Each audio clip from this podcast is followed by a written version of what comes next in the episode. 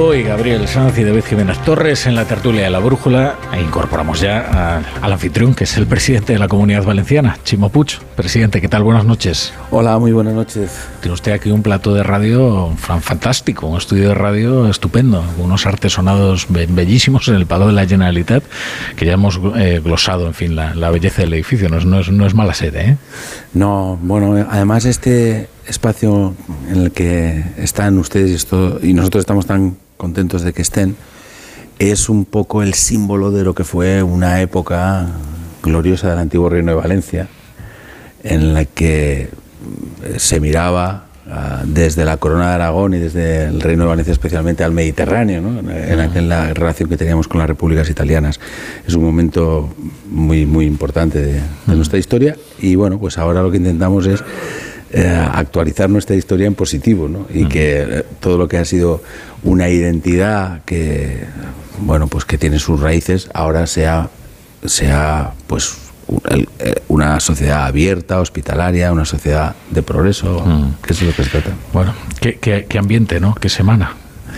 Bueno, la verdad es que nosotros estamos distanciados muchas veces de lo que pasa en la Villa y Corte la realidad de, cada día pues es la nuestra y la nuestra pues está básicamente vinculada a la inflación, a los problemas que tenemos con, eh, con el agua, con la financiación, con, con, las renovables.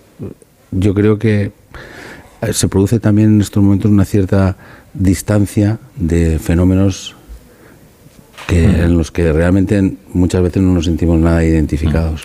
Bueno, ahora, ahora hablamos también de la, de la política nacional, pero el problema es que si empezamos a hablar de, ella nos arrolla y no podemos tratar también otros temas regionales. Además hemos comenzado eh, esta tertulia, en fin, de una forma un poco, un poco triste, un poco deprimente. Entonces, permítame por lo menos glosar una buena noticia eh, para que los oyentes este viernes no, no, terminen ya cayendo en la más profunda depresión.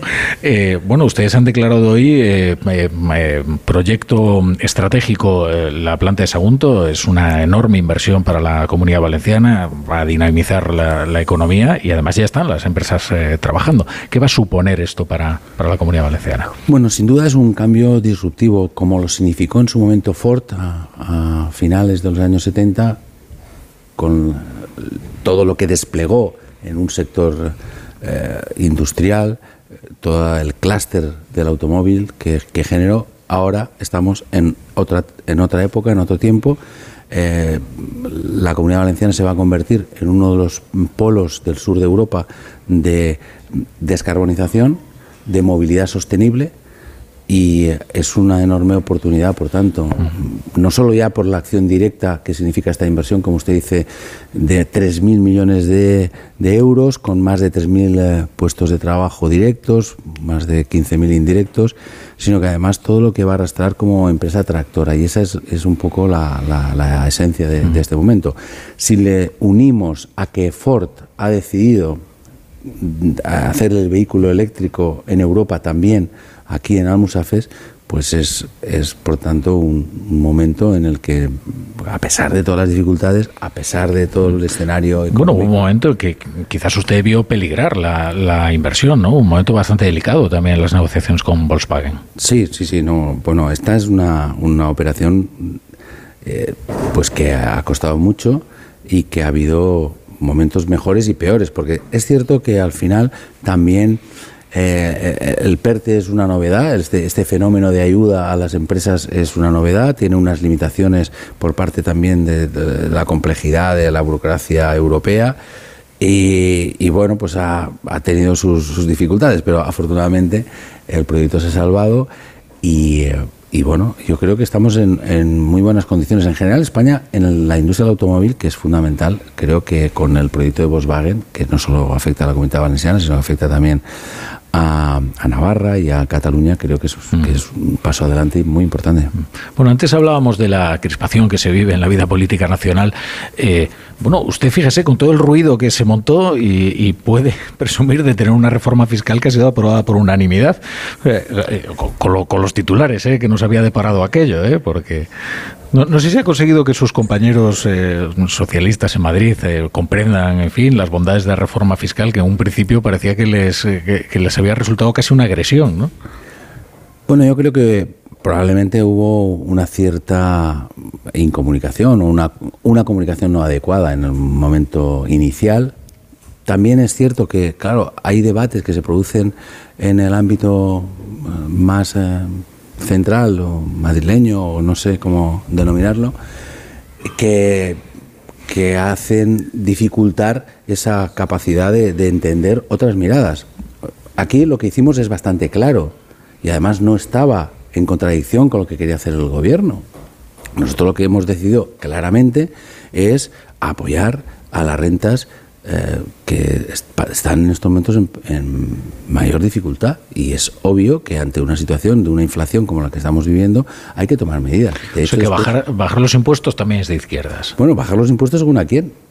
Nosotros le hemos bajado los impuestos a las personas que tienen más dificultad. No, hemos hecho, yo lo que creo es que no es de izquierdas bajar los impuestos de una manera, digamos, generalizada a todo el mundo. Nosotros lo que hemos hecho es un poco lo que está diciendo los organismos internacionales que hay que hacer, que hay que buscar medidas para apoyar a aquellas familias, aquellas personas que están en estos momentos sufriendo más este virus enorme de la inflación que afecta, desde luego, a aquellos que tienen a rentas que tienen menos posibilidades. Y eso es lo que hicimos. Finalmente, hemos conseguido un, un acuerdo en la Comunidad Valenciana que es muy positivo porque en una situación en la que nadie se pone de acuerdo que aquí se haya apoyado, por unanimidad esta reforma, pues creo que es un paso adelante. Mm. Desde hace bastante tiempo, eh, cada vez que venimos aquí, yo antes venía con más de uno, ahora es la primera vez que vengo con la brújula, pero siempre recuerdo una pregunta que se repetía, que si usted va a adelantar elecciones, hombre, yo supongo que ya ese asunto está zanjado, ¿no? Sí, bueno. No, tiene usted margen ya, ¿no? Bueno, margen siempre hay, pero eh, en este momento la Comunidad Valenciana ha aprobado ocho presupuestos en tiempo y forma. No hay ninguna comunidad autónoma, eh, digamos, de nuestro tamaño y dimensión que lo haya conseguido en los últimos años. Por más que se ha intentado permanentemente hablar de inestabilidad, aquí ha habido estabilidad política, social y económica a través del diálogo social. Vamos a aprobar bueno, Dios mediante, que si no pasa nada, la semana que viene finalmente los presupuestos de la Generalitat.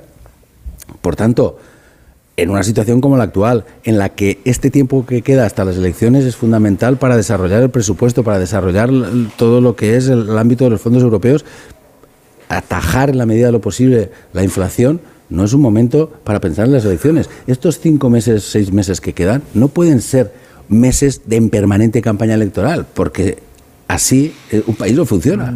Sí, lo que pasa es que me temo que eso va a ser más un deseo que una realidad. Yo no lo voy a hacer. Ya se lo digo. Puede que otros lo hagan, yo no lo voy a hacer eh, porque tenemos mucho trabajo pendiente y no, no podemos estar esperando a que pasen las elecciones. ¿Para qué? En nuestro caso, además, si lo que queremos es continuar un proyecto, pues no, no, hay, que, eh, no hay que esperar a, revalidar eh, el gobierno. hay que hacer lo que se puede hacer, hágalo ya.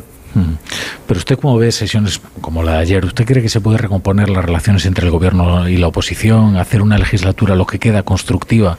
Se debe hacer. No es una cuestión, eh, no es una cuestión simplemente de un voluntarismo, eh, de, una mirada, digamos, eh, dulcificada de la realidad.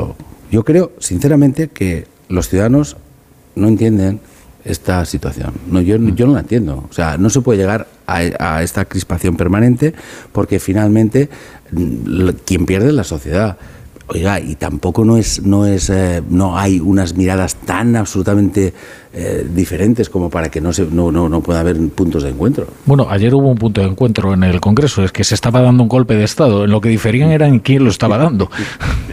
No, yo creo que el golpe de Estado no se está dando, afortunadamente. Usted, no se sintió cómodo con, con, la... Cuando escuchaba a Felipe Sicilia, por ejemplo, el portavoz del PSOE, hablar de un golpe de togados, utilizar palabras o remitirse a hechos históricos como los del 36 o los del 81.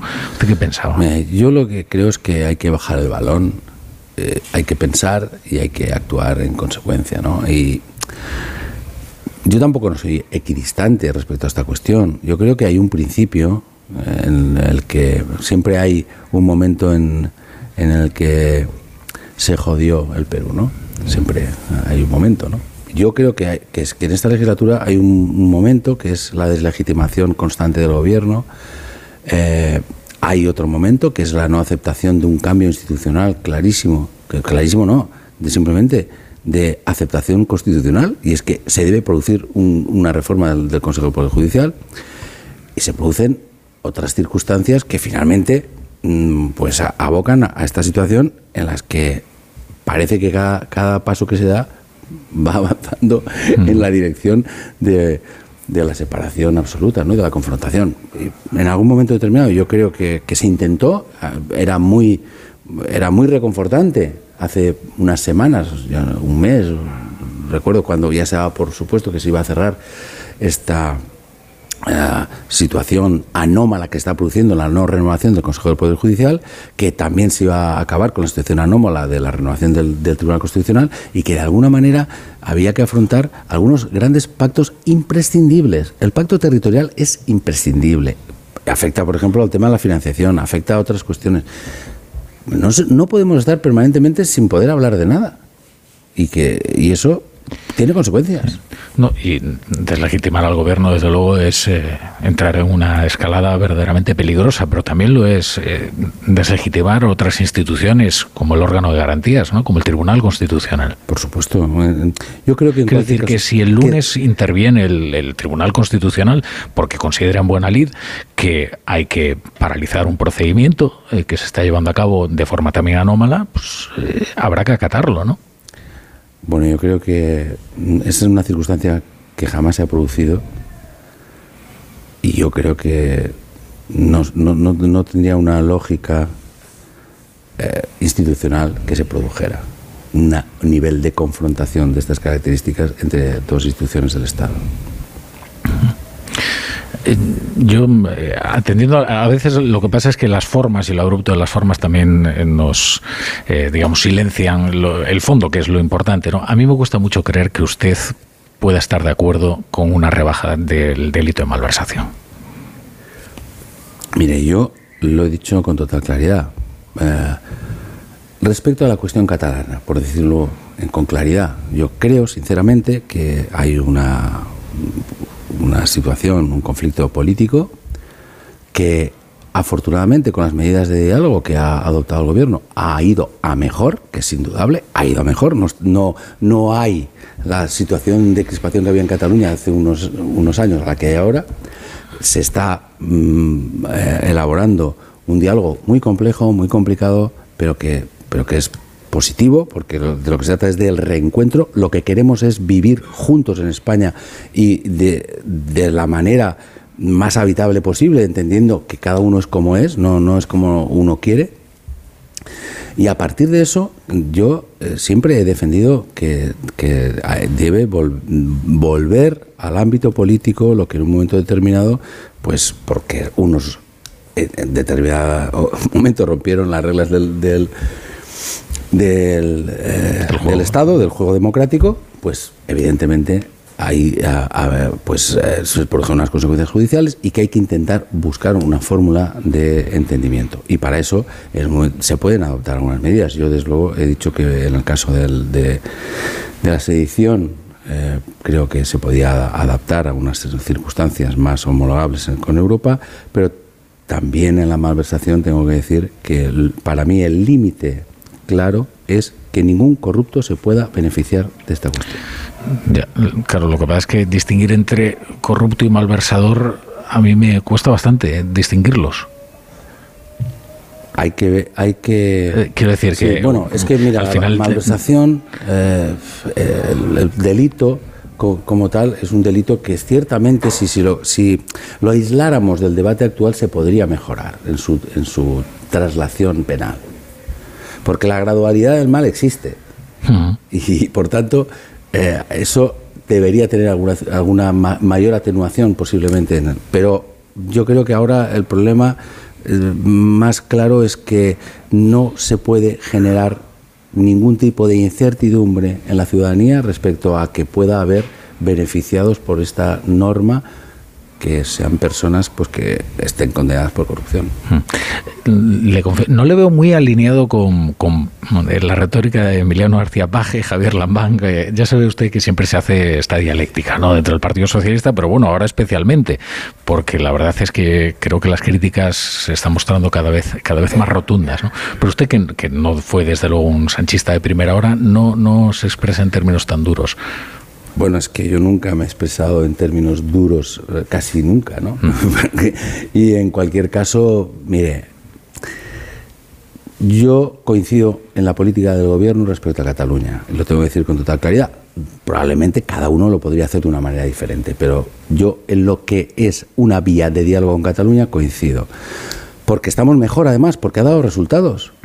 Ahora, es, es cierto que este es un, un eh, un momento muy complejo y que, y que sin audacia no se avanza.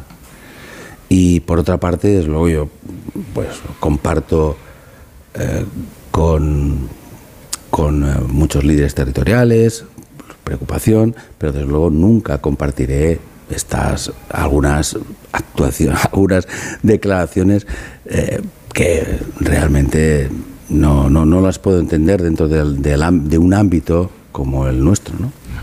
O sea, usted sí va a invitar a Pedro Sánchez a que haga campaña aquí. Sí, mañana viene Pedro Sánchez. Ah, viene mañana. Sí, sí. Ah, bueno, hoy está fijo, esto se está convirtiendo en... Valencia es una tierra de acogida.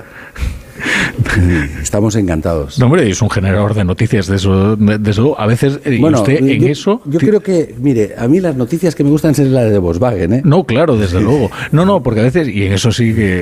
Eh, eso tiene usted razón. Es decir, hay un ombliguismo en, Madrid que a veces nos impide ver las cosas que están ocurriendo, por ejemplo, en la comunidad valenciana. Esto es una noticia de primer orden, desde luego, la gigafactoría de, de Volkswagen. Y es verdad que se ha hecho con, con una cierta paz social. Antes hablábamos con el presidente de la COE, donde se ve que es un ambiente en el que es posible el diálogo. Es que, eh, es que el diálogo debería ser, bueno, es que es sustancial hmm. a la política. O sea, aquí no se trata de el diálogo es entre personas que piensan diferente, los otros son monólogos consecutivos. Y nosotros, con, con sobre todo en el tiempo de la pandemia, hemos tenido la suerte de contar con unos aliados efectivos de comunidad que han sido los sindicatos y los empresarios y sabíamos que teníamos que salir juntos y hemos, hemos hecho un recorrido, evidentemente también con dificultades, que, que bueno, pues ha hecho que tengamos mejores resultados. Al final de esta historia lo importante es que la ciudadanía de la Comunidad Valenciana esté mejor que estaba. Nosotros todos los resultados económicos del 15, todos los indicadores económicos y sociales están mejor ahora que el 15. Y es de eso se trata, de intentar ir mejorando, bueno, pues eh, sumando alianzas. Eh, y eso es que es lo que corresponde. Lo anómalo es lo contrario. Estar en un espacio de confrontación permanente. En lo que usted no está nada satisfecho es en lo de la financiación autonómica, que es la otra constante en la que siempre le preguntamos, y digo porque veo que nunca termina de solucionarse ese tema, pues, eh, pero usted tiene esperanza de... No, la esperanza es lo, último que se pierde y, y, yo creo que es una otra cuestión que no tiene ningún tipo de sentido que no se aborde, porque eso sí que genera un incumplimiento flagrante de la Constitución en cuanto a la igualdad de los españoles. Y por tanto, es una cuestión que, claro, yo ya lo veo en estos momentos con, dificultad, como usted, porque si no somos capaces ni de cumplir un elemento fundamental de la Constitución que está bastante tasado, que es la renovación del Consejo del Poder Judicial, imagínese una reforma de un modelo de, financiación en el que tiene que haber un gran acuerdo ideológico, porque tiene que haber un gran acuerdo en el Congreso de los Diputados, y después debe haber un cierto acuerdo en las comunidades autónomas, lo cual es bastante imposible. Y, debe haber un acuerdo fundamental entre el Partido Socialista y el Partido Popular. Y en año electoral, fíjese usted. Sí, bueno, no, yo claro. usted pretende abstraerse del año electoral, pero yo creo que no están todos en la misma clave. No, que estoy, que, estoy de acuerdo con usted. Yo tampoco no soy un marciano. Yo sé que estamos en, donde estamos, pero, pero me parece que ni ahora, ni antes, ni nunca es el momento. Oiga, es que resulta que a algunos nos aprieta más el zapato que a otros, ¿sabe? Y esa es la cuestión. La cuestión en la financiación es bastante clara. Primero, hay una norma que surge de la Constitución, que es la LOFCA, que el año 14 ya caducó el actual modelo y que debería, desde el año 14 hasta ahora, haberse modificado. que no se ha modificado. Y eso tiene dos implicaciones. Una para el conjunto de las comunidades autónomas, porque hay una insuficiencia del sistema para atender la sanidad, la educación, los servicios sociales, entre otras cosas, aparte de las dos competencias que tenemos. Y, al margen de eso, hay una, una constatación por parte de todos los estudios eh, de cualquier laboratorio económico que dice que la peor comunidad financiada de España es la comunidad valenciana. Pues oiga, claro, a algunos a lo mejor no les interesa este problema, pero a nosotros es que... ¿Y esto por, qué se ha llegado? Porque hay quien trata de hacer historia y entonces de encajar las piezas y dice, bueno, claro, es que Zapatero, como la comunidad valenciana era de hegemonía del Partido Popular, entonces la castigó con una financiación que... Y entonces Rajoy, como cambió políticamente a la comunidad, no quiso arreglarlo, porque entonces quiso fastidiar a los socialistas que habían llegado aquí. Mire, yo creo que tampoco no había una intención previa por parte de nadie, en absoluto vamos a ver, hay un problema estructural, porque esta no es esta situación de infrafinanciación no viene del año 2009. Está, eh, por lo menos, constatable en una fortaleza, eh, digamos, empírica, es desde el año 20, desde el siglo XX, ¿no? Eh, pero anteriormente también partimos de una situación en la que la comunidad valenciana tenía menos Estado, por decirlo de alguna manera, que, que otras comunidades autónomas, y eso ha derivado una, los traspasos iniciales y después ha ido, a, digamos, agravándose esta situación. Una situación que, que, tiene consecuencias, porque mire, el problema grave de esto no es que hablemos de una cosa así como medio esotérica, no, no, es que la Comunidad Valenciana en el año 95, cuando el presidente Lerma dejó de gobernar, tenía prácticamente dos puntos por debajo de la renta per cápita española, dos y medio. En estos momentos tenemos 12 puntos por debajo de la renta. Mm. y, y claro, hay un factor fundamental que es la aportación pública. Si cada año tú dejas de recibir alrededor de 1.500, 1.400 millones de euros, pues claro, esto al final el acumulado es muy grande. Pero yo más allá de la, de la casuística de la comunidad valenciana, creo que lo que es razonable es que nos pusiéramos de acuerdo, como se pone de acuerdo pues en el, Bundesrat alemán, que ya sé que cuesta también, porque esto nunca es fácil. estamos hablando de dinero. Y además eh, ya saben que los países de, digamos, de ascendencia católica, parece que eso hablar de dinero esté mal visto. Mm. Pero claro, estamos tenemos que hablar de dinero y tenemos que intentar ver cómo, cómo repartimos. Y vemos también que por una parte no podemos decir que vamos a eliminar todos los impuestos y después queremos más recursos. Mm. Tenemos que intentar formalizar un acuerdo de país con la fiscalidad y con la eh, financiación y que al mismo tiempo pues también eh, la, eficiencia de las administraciones eh, sea una realidad y que las, las instituciones también seamos cada vez más responsables en el gasto. Sí, tiene algún inconveniente en que estos señores que me acompañan le, hagan algunas preguntas. Empezamos por ahí, por David Jiménez Torres. Sí, señor Puig, yo querría volver a este tema de su opinión sobre la cuestión catalana, porque siempre me llama la atención que en el relato de hechos que ustedes hacen de la crisis catalana y lo que ha venido después, nunca hablan de la sentencia, el juicio y la sentencia en el Tribunal Supremo, ¿no? que parece muy relevante al contexto actual, en el sentido de que precisamente se están derogando los delitos por los cuales fueron juzgados y condenados Oriol Junqueras y el resto de dirigentes del procés. Entonces, la pregunta que yo le haría es, ¿usted cree que, como parece que se está dando a entender con esta derogación del delito o los cambios en el delito de malversación, que Junqueras y el resto de juzgados y condenados fueron condenados injustamente? No, en absoluto. ¿Y entonces por qué se deroga el delito? No, mm, bueno, pues porque mire, usted pone una fecha de una sentencia del Tribunal Supremo, yo le diría otra fecha de una sentencia del Tribunal Constitucional, que no es un tribunal, digamos, judicial, ¿no? Es una interpretación que hizo del Estatuto de Autonomía, después de haber sido votado por la ciudadanía. Y ahí se produce una quiebra muy importante, que tiene consecuencias. Y entre otras consecuencias es la que se produce con, en un momento determinado. Y se produce una crisis eh, y un conflicto que tiene una dimensión que va más allá de lo jurídico. Y yo digo que hay que respetar el Estado de Derecho y hay que respetar las, las sentencias judiciales, por supuesto, pero que debemos ser conscientes, como ha pasado en otros episodios importantes en la historia de España, que desde una voluntad de convivencia, que es lo fundamental, lo prioritario, pues debemos avanzar y para eso hay que intentar buscar vías de entendimiento. En Gaby. Alfonso Guerra, presidente, ha dicho que no se puede negociar el Código Penal con los delincuentes. ¿no?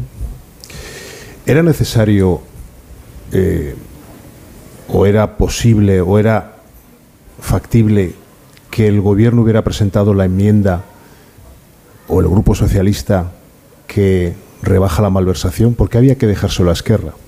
Es que eso, eso ha generado mucha, mucha tensión política que yo creo que está en el origen de buena parte de lo que hemos vivido esta semana. Bueno, al margen de la casuística, eh, volviendo al principio de la cita que usted hacía, eh, negociar hay que negociar siempre. Y a mí la verdad es que me parece, mm, no sé, bastante contradictorio con lo que ha sido la transición democrática española, en el que Alfonso Guerra tuvo un papel relevante, no entender que hay que negociar con todos, en todo momento, siempre, para un bien superior, que es la convivencia. Y a partir de ahí, desde luego, se debe respetar el Estado de Derecho y, se puede adoptar medidas mejores o peores. Pero este país en 40 años ha conseguido grandes retos. Nosotros, eh, algunos de vosotros sois más jóvenes afortunadamente, pero Gabriel y yo, que somos más mayores, pues ya sabemos perfectamente cómo, lo, lo, que ha pasado en estos 40 años en este país y cuántas renuncias ha habido que hacer en momentos determinados. Pero es que pactar no es traicionar, acordar no es traicionar, acordar es simplemente el único instrumento para que una sociedad avance. Y la respuesta de Junqueras y de Esquerra eh, proponiendo un referéndum eh, que ellos entienden unilateral, ¿eso es una respuesta a alguien que te acaba de eh, aliviar la condición penal? Bueno, yo creo que Esquerra Republicana puede plantear puede plantear lo que lo que considere, pero es obvio que no va a haber un referéndum. No va a haber un referéndum en los términos que se plantea. Puede haber un referéndum y, tiene que haber un referéndum cuando haya una reforma del estatuto. Aquí la Comunidad Valenciana también. Si reformamos el estatuto en un momento determinado, pues habrá que hacer un referéndum. En Cataluña, si se llega a un acuerdo y hay una reforma estatutaria, deberá haber un referéndum. Deberá previamente aprobarlo el Congreso de los Diputados, deberá aprobarlo el Senado y deberán hacer un referéndum. En esos términos, si hay acuerdo, pues habrá consulta. Si no hay acuerdo, pues no habrá consulta. Bueno, Chimo Puig, presidente de la Comunidad Valenciana, muchas gracias por estar hoy en, La Brújula y bueno, por acogernos aquí en el Palau de la Generalitat, en este fantástico estudio. Muchísimas gracias a ustedes. Esta es vuestra casa y de todos los oyentes de, Onda Cero, que, que, son gente inteligente y mm. gente pacífica, que en estos momentos es fundamental. Y, si gente que, le, que ama el diálogo. Y cuando empieza a trabajar la gigafactoría de Sagunto, bueno, eh, el margen que es 2026, usted calcula que en 2026 Nosotros hoy hemos aprobado el PT, que significa que ya eh, vamos cumpliendo todos los plazos. Esta semana que viene también van a adoptar distintas medidas en la empresa y el, el objetivo es el 26 porque además sí que hay unos hitos marcados por la Unión Claro, porque además la primera empresa ya está trabajando, la primera empresa para desarrollar, aún no recuerdo el nombre, se me, ha, se me ha ido, pero que ya se están, en fin, ya, se está trabajando, digamos. En, bueno, ahora sobre todo el trabajo que se está haciendo por parte de, digamos, la empresa pública, que compartimos la Generalitat y el Gobierno de España, es eh, para eh, bueno situar todo lo que es la, la urbanización y buscar, bueno, hemos tenido que hacer las expropiaciones se han tenido que poner de acuerdo con compromiso para el tema de las fotovoltaicas y el, acuerdo, el acuerdo es, forma parte de nuestro ADN, de nuestra cotidianidad. Muchas gracias, presidente. Muchísimas gracias a ustedes, de verdad.